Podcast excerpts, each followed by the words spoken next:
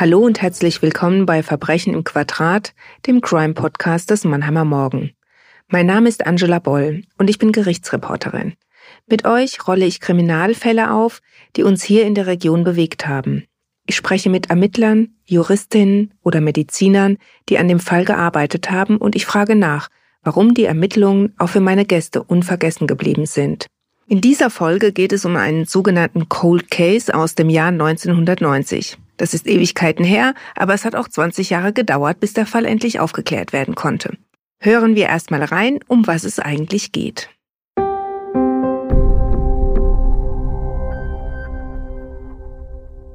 An einem Tag im April 1990 morgens früh um 4.30 Uhr fallen Schüsse in der Mannheimer Neckarstadt. Ein italienischer Familienvater, 51 Jahre alt, der gerade auf dem Weg zu seiner Arbeitsstelle im Klinikum ist, wird in Kopf und Brust getroffen und stirbt. Die Ermittler gehen schnell davon aus, dass der Mörder aus der Familie kommen könnte.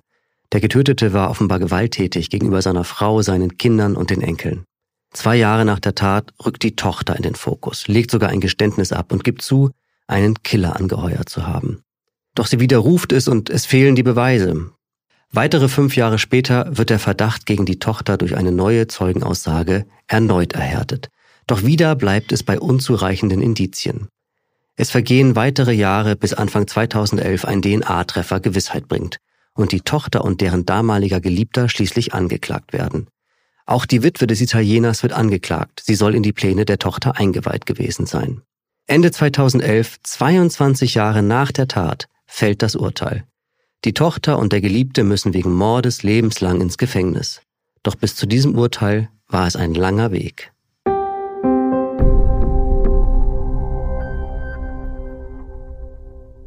Wenn man in einem True Crime Podcast überhaupt von Vorfreude sprechen kann, dann möchte ich heute mal vorwegschicken, dass ich mich in diesem Fall wirklich mit besonders großer Begeisterung vorbereitet habe. Ich war 2011 bei dem Prozess als Gerichtsreporterin vor Ort und vieles erscheint mir heute noch wie ein Film. Eine unglaubliche Geschichte, die ja quasi bei mir um die Ecke passiert war und dann noch so lange brodelte. Ich kann mich gut daran erinnern, wie ich im Gerichtssaal saß und nicht fassen konnte, was sich da abgespielt hat. Und weil der Fall so viele Facetten hat, die Ermittler extrem viel Geduld gebraucht haben und auch der Prozess nochmal viele menschliche Abgründe aufgezeigt hat, haben wir uns entschieden, dieses besondere Verbrechen wieder in einer Doppelfolge durchzuspielen.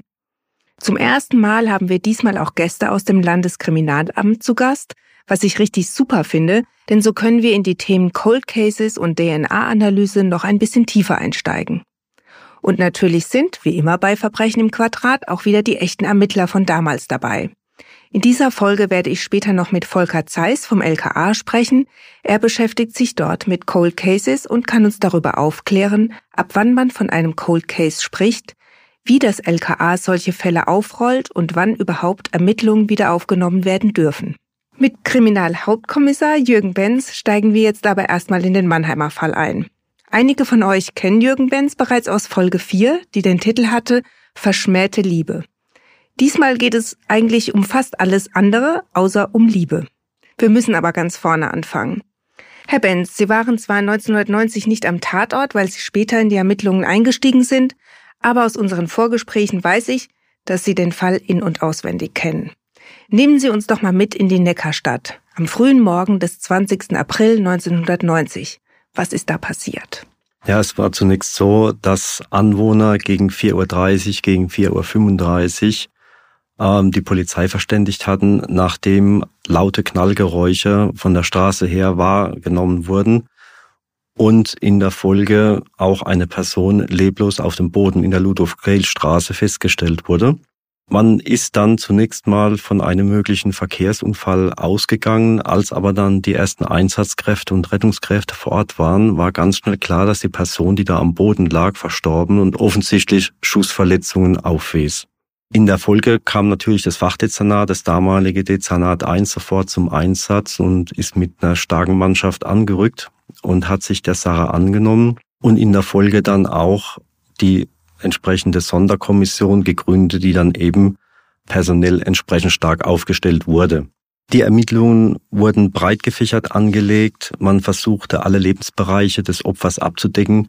Die Schwierigkeit in so einem Ermittlungsverfahren ist natürlich immer zunächst zu wissen beziehungsweise zu erfahren, was für eine Person das Opfer war, wie es familiär, beruflich und überhaupt privat auch im äh, vielleicht im persönlichen Glauben aufgestellt war und wie es sein Leben geführt hat. Das sind natürlich auch die ersten Disziplinen, die gemeistert werden müssen in so einem Verfahren und dann bekommt man ganz schnell Anhaltspunkte auf eine mögliche Täterschaft. Was an dem Spurenbild beziehungsweise an Verletzungen an dem Leichnam sofort auffällig war, das war die Tatsache, dass das Opfer offensichtlich zuerst zwei Schüsse in den Rücken erhielt und dann auf dem Boden liegend noch einen Schuss in den Kopf. Was heißt das für Sie als Ermittler? Was können Sie daraus schließen? Dass es da wahrscheinlich äh, nicht zu einer Auseinandersetzung kam und dass der Täter konsequent die Tötung des Opfers vollziehen wollte. Deshalb ist man dann davon ausgegangen, dass es sich um eine gezielte Tötung handelt und der Täter höchstwahrscheinlich sein Opfer an der Tatörtlichkeit abgepasst hat. Das waren einfach Spurenmerkmale, die einem sofort ins Auge sprangen. Man hat am Tatort dann auch Munitionsteile einer äh, großkalibrigen halbautomatischen Faustfeuerwaffe gefunden, Kaliber 45, was ein recht großes Kaliber ist. Das war eigentlich schon ungewöhnlich. Über die Tatwaffe wusste man zu dem Zeitpunkt noch nicht viel. Aber vier Tage nach der Tat hat sich ein Hausmeister gemeldet und die Sonderkommission darauf hingewiesen, dass er in einem Gebüsch in unmittelbarer Tatortnähe beziehungsweise in der Zellerstraße ein Magazin mit Munition gefunden hätte. Es wurde dann sofort eine Suchaktion eingeleitet und in der Folge konnte dann in einiger Entfernung in einem anderen Buschwerk dann tatsächlich die Schusswaffe gefunden werden. Wie gesagt, eine halbautomatische Pistole äh, des Kalibers 45.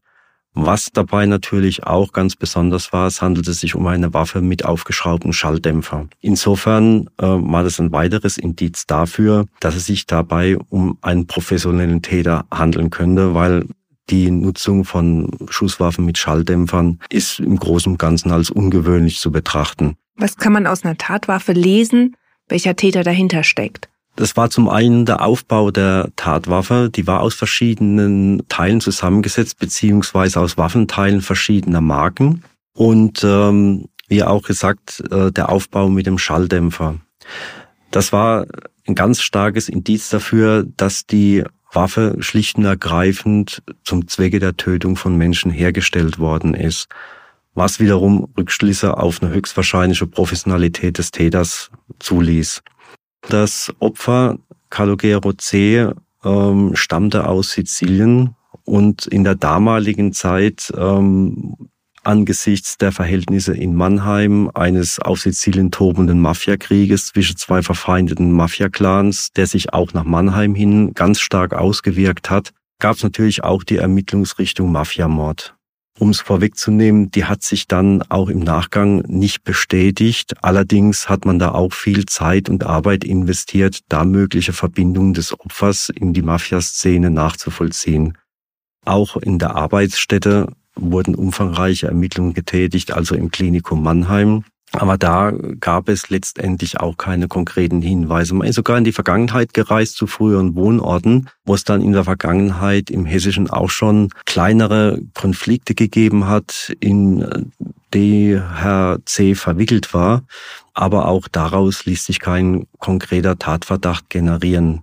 Was natürlich auch auffallen musste, ist, dass das Datum der Tat auch der Hochzeitstag der Eheleute C war und insofern hat man das auch so ein bisschen zum Anlass genommen, auch die familiären Verhältnisse zu beleuchten. Können Sie denn mal ein bisschen beschreiben, was der Mann für ein Typ war, wie er gelebt hat? Sie haben gesagt, er hat im Klinikum gearbeitet. Als was hat er gearbeitet? Er hat beim Klinikum Mannheim in der Küche als Aushilfe gearbeitet, recht zurückgezogen gelebt, hat sich also primär an der Arbeitsstelle aufgehalten, ich muss auch an der Stelle erwähnen, dass er sich etwa seit 1975 der Glaubensgemeinschaft der Zeugen Jehovas zugewandt hatte. Auch hier verbrachte er einen nicht unerheblichen Teil seiner Freizeit. Das hat sich dann im weiteren Verlauf der Ermittlungen einfach herausgestellt, dass er versucht hat, der Familie sozusagen äh, seine Glaubensanstellung überzustülpen. Die erzkatholische Familie hat sich dagegen verwahrt. Das hat natürlich auch äh, innerhalb des Familienkreises zu massiven Konflikten geführt. Mit der Zeit wurden auch Episoden von häuslicher Gewalt bekannt. Also das Opfer hat tatsächlich Ehefrau und die vier Kinder geschlagen und das äh, nicht gerade unregelmäßig. Es gab sogar Berichte darüber, dass er auch übergriffig gegen seine Engelsöhne geworden sei. Jetzt hatten Sie vorhin gesagt, dass der Tattag der Hochzeitstag war.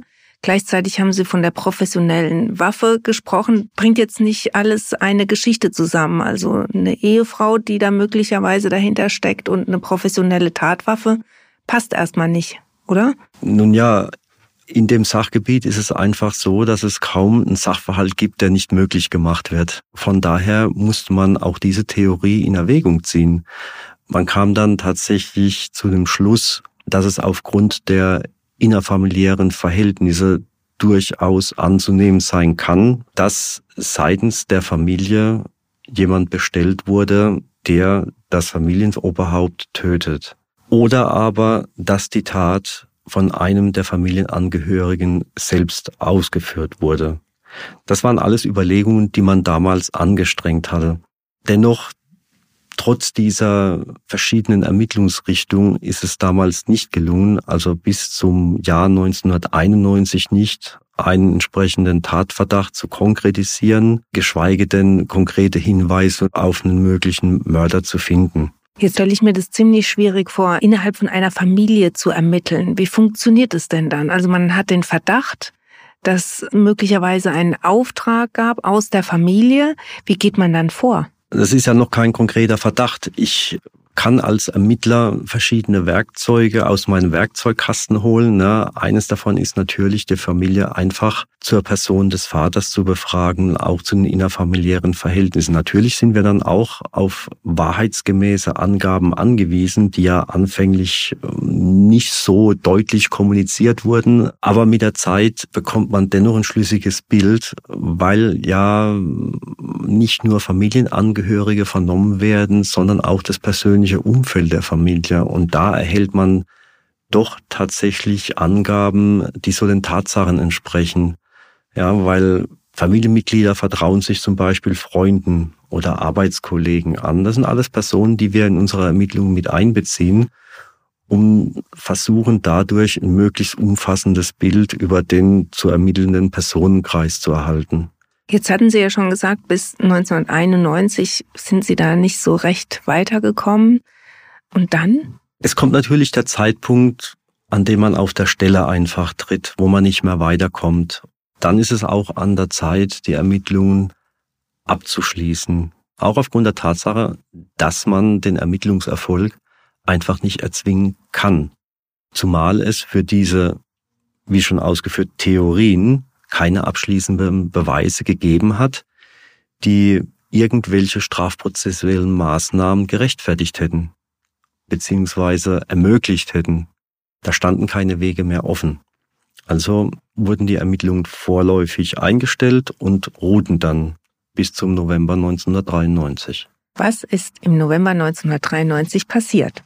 An einem Abend im November 1993 kamen die Söhne der Ehefrau des Opfers, also zwei der Söhne zum Polizeipräsidium Mannheim und trugen vor, dass sie gerne eine Aussage machen möchte bezüglich der Tötung ihres Vaters. Es kamen dann die Kollegen vom Fachdezernat beziehungsweise damaligen Sachbearbeiter selbstverständlich sofort in den Dienst und haben die Vernehmungen durchgeführt.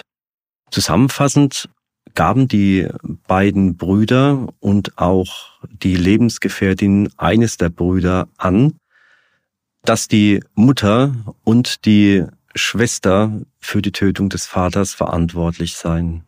Sie haben die Erkenntnis darauf begründet, dass ihnen die Schwester darüber persönlich berichtet habe, dass sie jemand kennengelernt hat, der sich bereit erklärt habe, auf ihren Wunsch hin, die Tat auszuführen. Das Ganze habe sie mit dem Segen der Mutter getan. Man muss auch dazu sagen, dass die Konflikte innerhalb der Familie nie abgeebbt sind. Da gab es verschiedene Begebenheiten, wie zum Beispiel, dass die Schwester ein außereheliches Verhältnis mit einem albanischen Staatsbürger eingegangen ist. Der Mann sollte später noch eine Rolle spielen. Und ähm, auch davor bereits die Söhne mit der Mutter eigentlich heillos zerstritten waren. Also die Söhne mit der Mutter und der Schwester. Es gab so zwei Parteien, die Mutter und die Tochter und die beiden Söhne. Richtig, da gab es noch einen dritten Sohn, der hat damals in München gelebt. Der verfügte auch über diese Informationen. Der wurde dann selbstverständlich auch dazu vernommen, hat das Ganze bestätigt, dass die Schwester das so geäußert habe. Und dann kann man doch damit die Schwester konfrontieren. Es wurde auch getan. Im Vorfeld wurden dann Haftbefehle beantragt. Mutter und Tochter wurden dann noch im November verhaftet, festgenommen, während die Mutter sich auf ihr obligatorisches Aussageverweigerungsrecht berufen hat war die Tochter bereit, eine Aussage zu machen. Sie wurde insgesamt an einem Tag dreimal vernommen. Erst einmal hat sie komplett abgestritten, dass sie verantwortlich sei für die Tötung des Vaters, beziehungsweise überhaupt damit in Verbindung zu stehen, hat aber bei dieser Vernehmung auch schon offengelegt, dass es innerhalb der Familie Gewalt durch den Vater gegeben habe. Und insgesamt hat sie den Familienverband als toxisch beschrieben. Zwischen den Vernehmungen wurde auch ihr damaliger Ehemann zur Sarah vernommen und er hat in der Vernehmung auch bestätigt, dass seine Ehefrau ihm gegenüber angegeben habe, dass sie mit der Tötung ihres Vaters etwas zu tun habe. Zu einem späteren Zeitpunkt wurde dann der Entschluss gefasst, noch eine dritte Vernehmung durchzuführen. Das ist dann auch so eine kriminaltaktische Variante, dass man Vernehmungsteam austauscht, dass nicht immer dieselben Beamten vernehmen, weil da ist das Vertrauensverhältnis unter Umständen aufgebraucht. Und den anderen beiden Vernehmungsbeamten gegenüber hat Frau F. dann die Staat gestanden. Wie zuvor beschrieben, hat Frau F. als Motivation für den Mordauftrag angegebenes Verhalten des Vaters und die ganze Situation, die er heraufbeschworen hat. Sie habe in der Vergangenheit öfters die Mutter weinen gesehen, nachdem der Vater sie geschlagen habe, habe selbst die Gewalterfahrung mitmachen müssen Sie hat angegeben, dass er Ende der 80er, 1989, in der Mannheimer Innenstadt einen Italiener kennengelernt habe, mit dem sie dann auch ab einem gewissen Zeitpunkt ein Verhältnis begonnen hätte. Und dem habe sie auch, weil sie jemand zum Reden brauchte, bezüglich ihrer Not im Zusammenhang mit ihrem eigenen Vater berichtet und auch wie es der Mutter dabei geht. Ab einem gewissen Zeitpunkt hat der Mann ihr dann angeboten, dass er ihr bei dem Problem behilflich sein könnte. Was war das für ein Typ, um den es da ging? Sie hat den Mann als Person beschrieben, die in der Mannheimer Italiener-Szene offensichtlich gut vernetzt ist. Der Mann würde mit Vornamen Giacchino heißen, was kein ungewöhnlicher Vorname ist, würde in einem Szenelokal im Mannheimer Jungbusch verkehren, das bestens bekannt ist als Treffpunkt für Angehörige der entsprechenden Szene. Und sie konnte noch zur Information geben, dass der Mann seinerzeit als Gärtner gearbeitet hätte. Mit dem Mann hatte sie dann die Vereinbarung getroffen, dass er für die Ausführung der Tat eine Liebesnacht mit ihr bekäme. Es, kam dann zu einvernehmlichem Geschlechtsverkehr vor der Tat und ähm, ja, nach der Tat habe man sich dann auch nochmals getroffen. Es war so im Großen und Ganzen den Ablauf, den Frau F. seinerzeit geschildert hat. Natürlich hat sie auch dargelegt, dass sie diese Maßnahme gegen den Vater mit ihrer Mutter ausführlich besprochen hat und ihre Mutter hätte sie gebilligt. Das alles hat er gemacht für eine Liebesnacht oder zwei. Das war in dem Moment natürlich nicht unbedingt glaubhaft. Da waren die Ermittler von damals auch der Meinung, dass da noch mehr gewesen sein muss. Allerdings mussten wir uns auch in dem Moment auf die Aussagen von Frau F verlassen, beziehungsweise einfach uns auf diese Aussagen stützen und wir hatten keine Anhaltspunkte für irgendwelche Entlohnung des Mörders.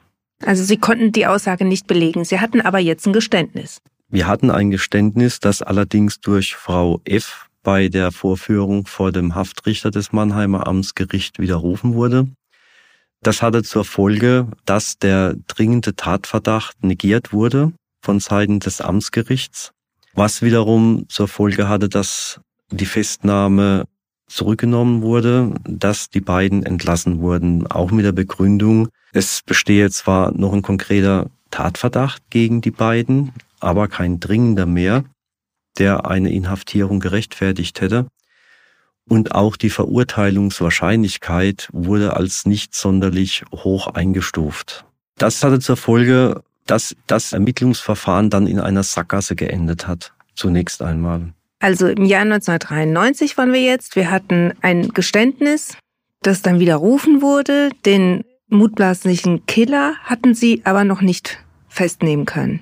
Nein, die Festgenommene, also die Tochter des Opfers, konnte uns zur Person nur sagen, dass der Mann mit Vornamen Giacchino heißt, äh, etwas älter ist als sie, hat eine Personenbeschreibung der Person mitgeteilt hat erwähnt, dass er als Gärtner arbeiten würde, konnte aber uns nicht mitteilen, wo er denn wohnt. Da hatte sie keine Ahnung.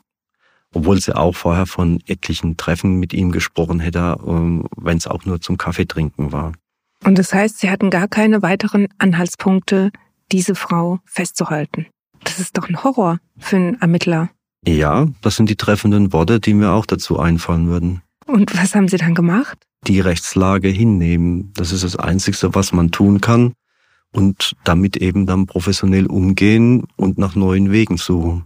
Wie haben die neuen Wege ausgesehen? Die neuen Wege haben sich zunächst mal nicht aufgetan. Ähm, das Verfahren hat dann wieder geruht, nachdem die beiden Verdächtigen keine Angaben mehr gemacht haben und ähm, auch Folgeermittlungen zu keinen neuen Ermittlungsansätzen geführt haben. Da muss man einfach dann ab einem gewissen Zeitpunkt wieder erkennen, wir sind in der Sackgasse und das mit einer gewissen Resignation dann vorerst wieder abschließen. Es vergingen ja dann einige Jahre, in der die Kripo also ganz konkret quasi diesen Verdacht hatte, über den es ja schon ein Geständnis gab den sie aber nicht beweisen konnte. Es gibt auch Fälle, da gibt es nicht mal einen Verdacht. Es fehlen neue Ansatzpunkte und das Ganze liegt mehrere Jahre auf Eis. Wir befinden uns da jetzt im Rahmen des sogenannten Cold Cases und an dieser Stelle wird es Zeit, dass unser Experte zu Wort kommt.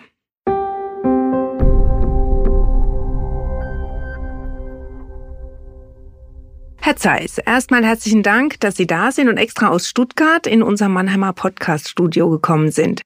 Wie sind Sie denn zum LKA gekommen und was machen Sie da genau? Ja, ich bin seit 36 Jahren im Bereich der äh, Mordkommission in Stuttgart und Umgebung beschäftigt äh, und als jetzt zum 1.4.2021 diese Cold Case Einheit eingerichtet wurden, äh, wurde ich gefragt, ob ich Interesse hätte und ich bin jetzt seit 1.6. der Leiter dieser Cold Case Einheit im Landeskriminalamt Baden-Württemberg. Was macht denn die Cold Case Einheit genau? Ja, die ähm, äh, Kriminalfälle, also die auch nicht die nicht geklärten Fälle, die werden bei den regionalen Polizeipräsidien in den Kriminalpolizeidirektionen bearbeitet. Wir selbst stellen das Netzwerk dar unter diesen einzelnen regionalen Dienststellen und nach außen zu den anderen Bundesländern und international, um hier die äh, dortigen Fälle unseren ungeklärten Fällen zu vergleichen. Also das heißt, die ungeklärten Fälle werden in den Polizeipräsidien eigentlich abgespeichert und bei Ihnen läuft dann alles zusammen und Sie sind wiederum vernetzt mit den anderen Bundesländern und mit den überhaupt mit den anderen Ländern. Ja, es gibt vergleichbare Einheiten in den anderen Bundesländern, äh, auch in äh, den anderen äh, europäischen Staaten. Und wir arbeiten dann bei Bedarf äh, mit diesen Einheiten bis zu Europol und Interpol zusammen. Wie ist es denn, wenn jetzt ein Fall nicht aufgeklärt werden konnte? Ab wann bezeichnet man ihn als Cold Case? Ja, im Endeffekt, wenn die äh, regionale Kriminalpolizeidirektion den Fall abschließt, wenn dort alle Spuren, alle Hinweise soweit abgearbeitet sind und sich kein Klärungsansatz findet in diesem Fall. Wie funktioniert das? Also ich stelle mir das so vor, es gibt ja ganz, ganz viele Akten, es gibt vielleicht Beweismittel, Kleider, Tatwaffe. Kommt es dann wirklich alles in so eine Kiste, in den Keller und irgendwann ist der Zeitpunkt, wo man das mal wieder rausholt oder wie funktioniert's? Also letztendlich ist kein Fall gleich. Äh, es gibt Fälle mit vielen Hinweisen und Spuren und äh, viel kriminaltechnischen Spuren oder auch mit ganz wenigen Spuren. Jeweils werden die kriminaltechnischen Spuren von der äh, örtlichen Kriminaltechnik verwahrt und die Akten liegen bei der jeweiligen Kriminalinspektion 1. Die sind zum Teil im Keller, aber es gibt sogenannte Patenschaften. Für jeden Fall wird eine Kollegin, ein Kollege benannt, der sich um diesen Fall weiterhin kümmert. Also neu eingehende Hinweise bearbeitet oder ähnliche Fälle vergleicht. Und die haben dann so bildlich immer die wichtigsten Aktenordner mit den Ermittlungsberichten bei sich im Büro stehen. Und wie ist es denn heutzutage? Heute wird ja auch vieles digitalisiert. Es gibt ja auch ungeklärte Fälle von früher, da ist es nicht so. Jetzt muss man das ja irgendwie vereinheitlichen. Wie machen Sie das denn? Ja, also seit Mitte, Ende der 90er Jahre sind wir äh, insgesamt bei der Fallbearbeitung in die äh, elektronische Datenverarbeitung eingestiegen. Es gibt aber noch sehr viele Fälle zurück bis in die 40er Jahre, die als Aktenwerke vorhanden sind. Die werden aktuell digitalisiert und recherchierfähig dann praktisch aufbereitet. Dann kann in Zukunft die Kollegin, der Kollege vom Arbeitsplatz über den PC auf die Daten zugreifen. Ist das ein Teil der Arbeit, die in Ihrer Abteilung jetzt erledigt wird, diese Digitalisierung? Ein Teil erledigen wir, aber der Großteil dieser Arbeit, der liegt bei den regionalen Kriminalpolizeieinheiten. Wir unterstützen zum Teil mit Technik. Wir müssen auch Technik beschaffen. Aus früheren Zeiten, ähm, über die Jahre gab es unterschiedlichste Datenprogramme, es gab unterschiedlichste Speichermedien. Oftmals sind die Abspielgeräte nicht vorhanden. Und da sind wir jetzt auch unterwegs und suchen die alten Abspielgeräte, die alte Technik, um diese Datenträger dann auch wieder zum Leben zu erwecken. Wer entscheidet denn, wann ein Cold Case wieder neu aufgenommen wird? Die Entscheidung trifft sich aufgrund von möglicherweise neu eingehenden Spuren. Das kann ein Hinweis sein von einem Zeugen oder dass ein Angehöriger des Verstorbenen, des Opfers, einen neuen Hinweis bringt oder aber wir haben, was die Spurenlage der Kriminaltechnik betrifft, wissenschaftliche Weiterentwicklungen, die dann dazu führen, wo wir hergehen und sagen, okay, wenn diese Art der Spur vorhanden ist, äh, wir haben hier eine neue Möglichkeit äh, aus der wissenschaftlichen Entwicklung, dass man hier nochmal dann Untersuchungen einleitet und dann wird in diesem Fall weiter ermittelt. Muss denn die Staatsanwaltschaft dem zustimmen? Muss man die Staatsanwaltschaft fragen, ob weitere Ermittlungen dann aufgenommen werden können? Die Staatsanwaltschaft ist immer in diesen Fällen mit im Boot, sobald sich was entwickelt.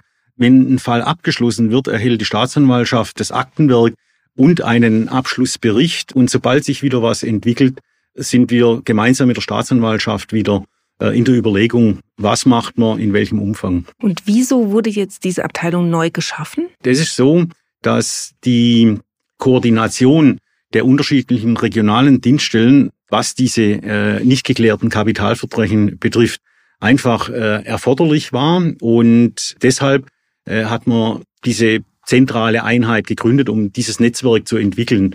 Weil äh, im Endeffekt nicht jede regionale Dienststelle äh, in der Lage ist, äh, national oder international äh, diese Informationen zusammenzutragen. Das heißt aber auch, dass Sie über jeden Fall, der in einem Polizeipräsidium neu aufgenommen wird, informiert werden. Also sobald ein Fall in das Stadium Cold Case kommt, also nicht geklärt wird, zum Teil auch schon im Stadium davor, erhalten wir Kenntnis und äh, nehmen den dann auf in unsere Liste und führen den dann praktisch im Gesamtbestand mit.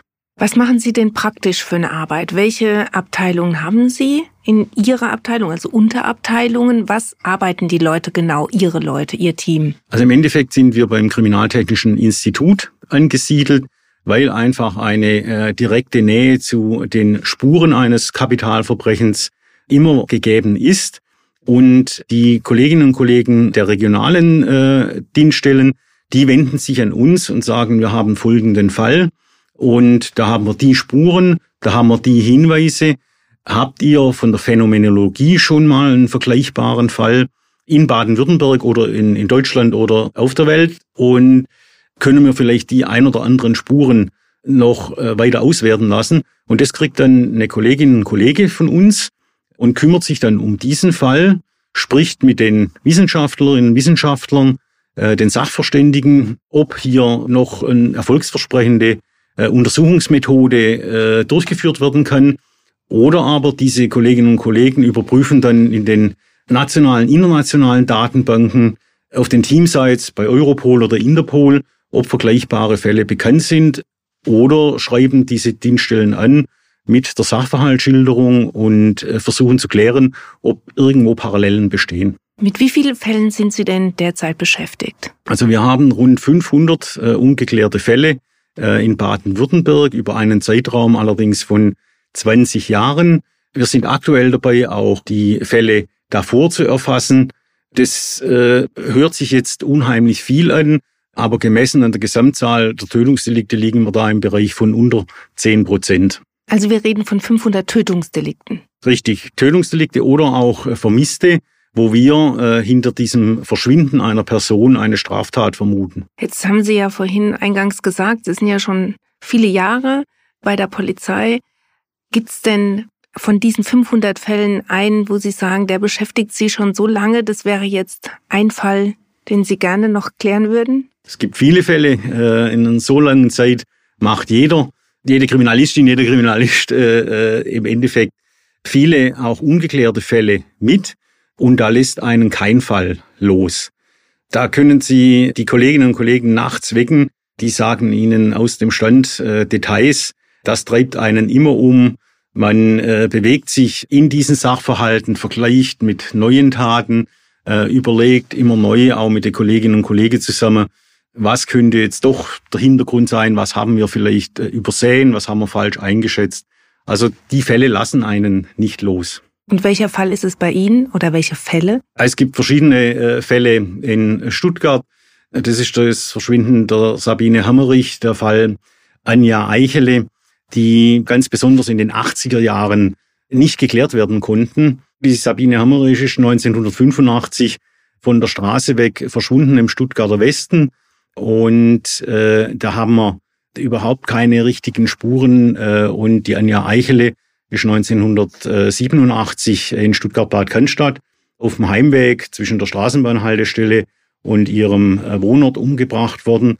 Und auch hier sind wir zwar immer wieder in dem Fall drin, so Anfang 2000, dann nochmal in den letzten Jahren, wo man nochmal 600 Personen Vergleichsspeichelproben erhoben hat, das zeigt einfach, diese Fälle werden nicht äh, irgendwie abgeschlossen, abgelegt, sondern sie werden weiter im Fokus bleiben, immer mit dem Ziel, auch äh, das Signal an die Täter, wir lassen nicht locker.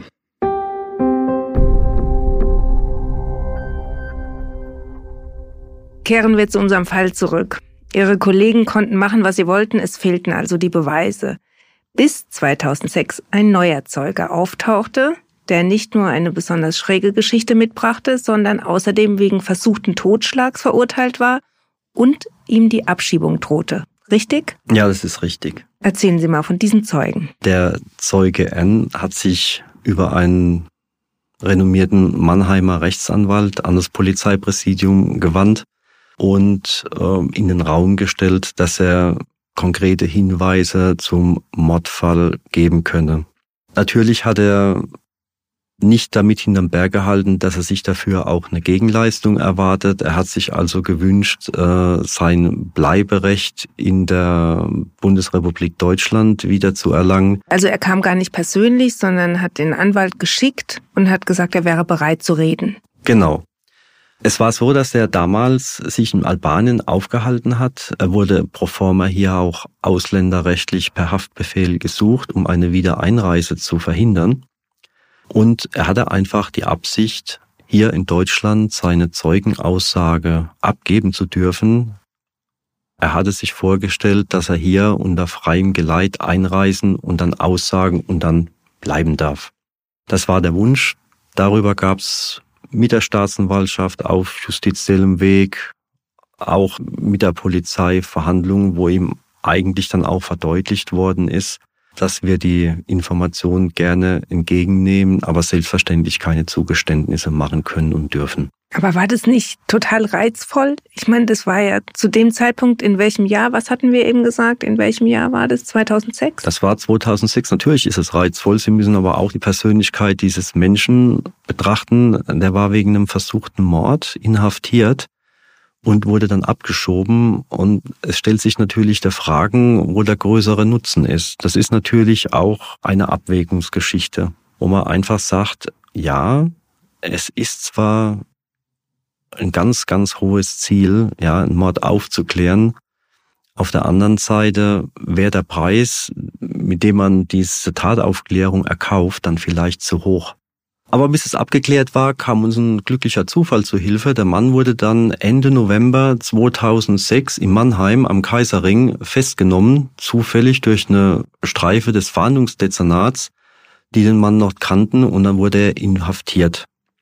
Er kam dann zunächst mal in die Justizvollzugsanstalt nach Mannheim und nachdem da dann seine Bereitschaft noch auszusagen überprüft worden ist, konnten die Kollegen den Herrn N. dann damals dann beim Polizeipräsidium Mannheim zu der Sache vernehmen. Auch hier wiederum hat er sich erhofft, dass da jetzt das ein oder andere positive Ereignis für ihn herausspringt, dass er vielleicht dadurch doch sein Bleiberecht erhalten kann. Das hat sich aber dann im Nachhinein nicht so herausgestellt. Nichtsdestotrotz hatten wir dann die Aussage, wo es dann, dann tatsächlich in Ermittlerkreisen dem einen oder anderen die Sprache verschlagen hat. Ich bin gespannt. Er hat also beschrieben, dass er derjenige ist, der damals 1992 äh, dieses außereheliche Verhältnis mit der Tochter des Opfers begonnen hat und dass man gemeinsam nach etwa zwei bis drei Monaten nach Beginn dieser Beziehung eine Nacht in ein Mannheimer Hotel verbracht hat. Die Tatverdächtige sei dann zu einem gewissen Zeitpunkt eingeschlafen, er habe noch ferngeschaut und die Frau habe dann angefangen, im Schlaf zu sprechen. Sie hat dann solche Sätze von sich gegeben, nein, lass mich, ich war es nicht, ich habe damit nichts zu tun. Als die Frau wieder aufgewacht ist, hat der Zeuge sie darauf angesprochen. Sie hat erst abgewehrt und wollte sich dazu nicht äußern. Der ist aber hartnäckig geblieben und hat sie dann quasi, so wie bei uns auch, äh, regelrecht vernommen. Und zwar über einen längeren Zeitraum hinweg. Und sukzessive hat sie ihm dann alles erzählt. Er hat zunächst mal von diesem Albtraum berichtet. Sie hat geträumt, dass der Vater zu ihr gekommen wäre, also der tote Vater, und wollte sie zu sich ins Grab zerren mit dem Vorwurf, du hast mich umgebracht. Anfangs hat sie auch nach dieser Darstellung des äh, Traumes äh, geleugnet, damit was zu tun zu haben, aber der Zeuge hat das Verhör einfach fortgesetzt und die Frau regelrecht weichgekocht. Ab einem gewissen Zeitpunkt hat sie ihm davon berichtet, dass sie eine Verhältnis mit einem Italiener gehabt hätte und es da, wie schon vorhin ausgeführt, zu der Anbahnung der Tat kam. Der Mann hätte sich bereit erklärt, das Problem mit dem Vater zu erledigen. Was neu war, und ähm, das war, was uns alle in Staunen versetzte, war die Tatsache, dass ein Geldbetrag bezahlt worden ist, und zwar in Höhe von 80.000 D-Mark. Und dieses Geld stammt wohl aus einem Grundstücksverkauf, den die Mutter durchgeführt hat von Grundstücken auf Sizilien. Aus dem Verkauf hätte sie 60.000 D-Mark Erlös erhalten und die übrigen 20.000 habe man sich dann geliehen. Unter anderem auch bei dem damaligen Ehemann der Tochter. Der allergrößte Hammer an dieser ganzen Geschichte kam dann direkt anschließend, wo wir dann uns alle wirklich mal auf den Stuhl setzen mussten, weil das eigentlich eine Geschichte war, die man sonst nur in einem Roman vermuten würde. Der Zeuge hat dann gesagt, dass ihm die Tatverdächtige weiter berichtet hätte, dass ihr jüngster Sohn, sie hat insgesamt vier Söhne, aber ihr jüngster Sohn, der 1991 zur Welt kam, nicht das leibliche Kind ihres damaligen Ehemannes sei, sondern das des Mörders. Für sie war also neu Grundstücksverkauf, also die Mutter hat ihr Geld investiert für den Killer sozusagen, was ja auch beweist, dass die Mutter mit im Spiel war. Dann der ultimative Beweis wäre ja dann quasi das uneheliche Kind. Trotzdem ist die Geschichte ja so absurd und man darf ja auch nicht vergessen, der Zeuge auch nicht der glaubwürdigste überhaupt, dass die ganze Geschichte ja eigentlich der reinste Wahnsinn ist. Es hat zum ganzen Kontext gepasst und zwar zu dem, was Frau F. seinerzeit während ihres Geständnisses im November 1993 vorgetragen hat. Das hat eins zu eins zueinander gepasst, nur eben versehen mit den Neuigkeiten bezüglich der 80.000 D-Mark und eben dem Umstand, dass der jüngste ihrer Söhne nicht der des Ehemannes, sondern ein sogenanntes Kuckuckskind ist. Und dann, nehme ich an, haben Sie mit der Geschichte die Frau konfrontiert. Noch nicht sofort. Äh, selbstverständlich haben die sachbearbeitenden Kollegen sich wohl überlegt, wie geht man jetzt vor. Und da ist uns natürlich auch die Wissenschaft zur Seite geeilt. Es wurde dann der Entschluss gefasst, man müsse die DNA feststellen, also die Vaterschaft feststellen. Das hat man in der Form gemacht, dass man Beschlüsse erwirkt hat, entsprechende zur Erhebung von DNA-Proben der Mutter, des damaligen Ehemannes der Tatverdächtigen und eben des in Frage kommenden Sohnes.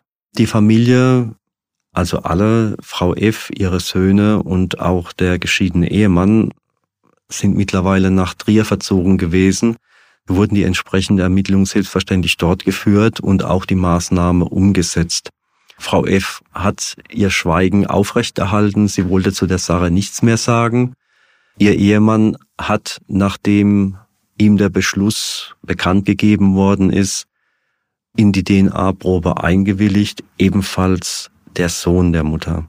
Also es war dem Ehemann klar, dass es darum geht, dass sein Sohn möglicherweise nicht sein Sohn ist. Das wurde so deutlich nicht kommuniziert. Es wurde zunächst die Feststellung der Abstammung kommuniziert, was natürlich wiederum das Gleiche beinhaltet, nur mit anderen Worten ausgedrückt wurde. Ähm, man muss seine Worte in solchen Situationen natürlich so ein bisschen mit Bedacht wählen.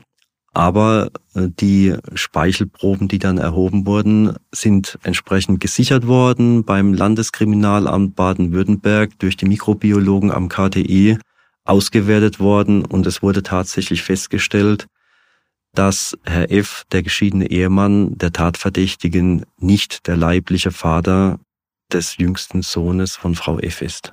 Wer hat diese Nachricht dem Vater überbracht und wer hat diese Nachricht dem Sohn überbracht? Die Nachricht wurde überbracht wiederum durch unsere Kollegen, die sich erneut nach Trier begeben haben, Frau F. mit dieser Tatsache konfrontiert haben. Auch hat sie sich wiederum entschlossen, keine Aussage zu machen. Der Ehemann musste die Geschichte erstmal verdauen, was angesichts dieser unglaublichen Nachricht, die da über ihn hereingebrochen ist, ohne weiteres nachvollziehbar ist. Und dem jüngsten Sohn erging es eben nicht anders.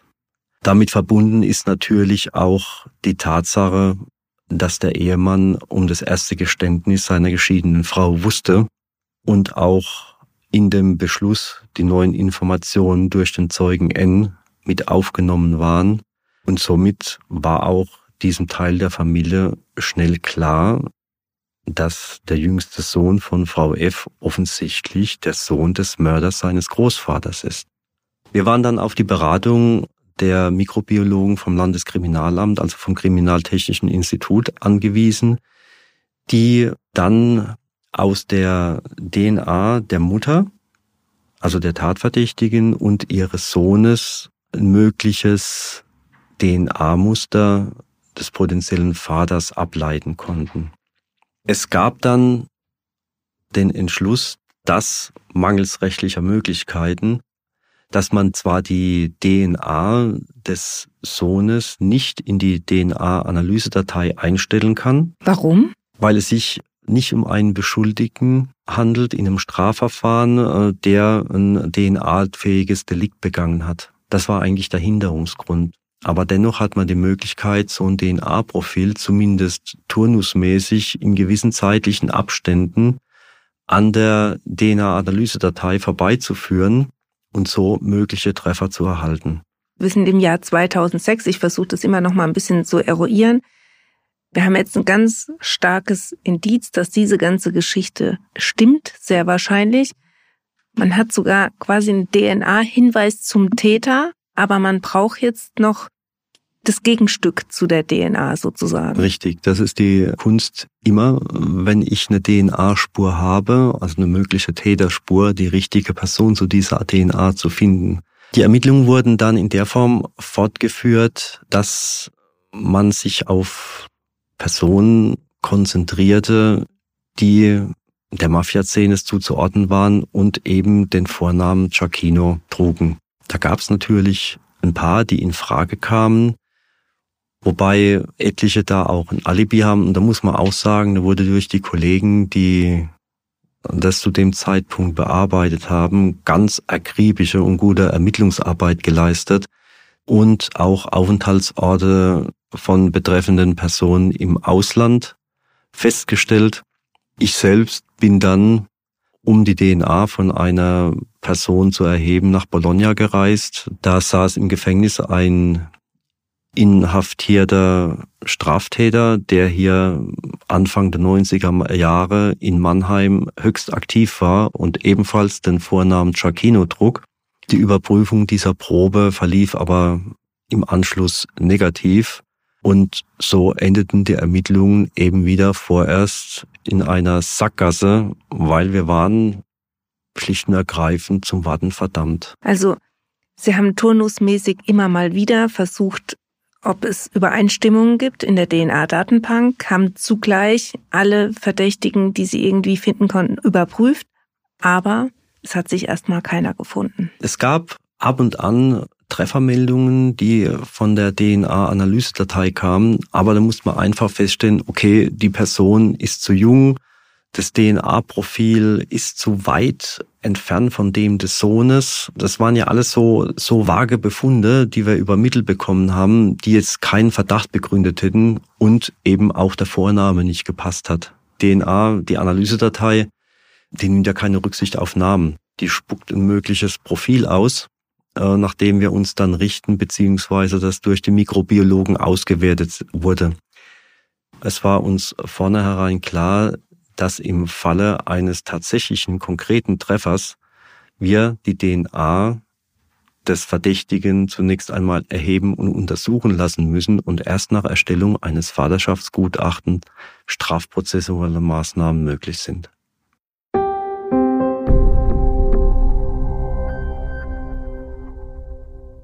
Also ich mag wirklich keine Cliffhanger und es tut mir jetzt fast ein bisschen leid, dass wir an der Stelle abbrechen. Aber um die Geschichte angemessen zu Ende zu führen, brauchen wir einfach nochmal Zeit. Und es kommen nochmal zwei neue Gesprächspartner dazu. Zum einen der ermittelnde Staatsanwalt Reinhard Hoffmann, der auch beim Prozess dann später dabei war, und Rasmus Förster, DNA-Spezialist vom LKA, der uns nochmal genau erklärt, was eine DNA-Analyse alles kann. Ich verrate mal so viel an dieser Stelle.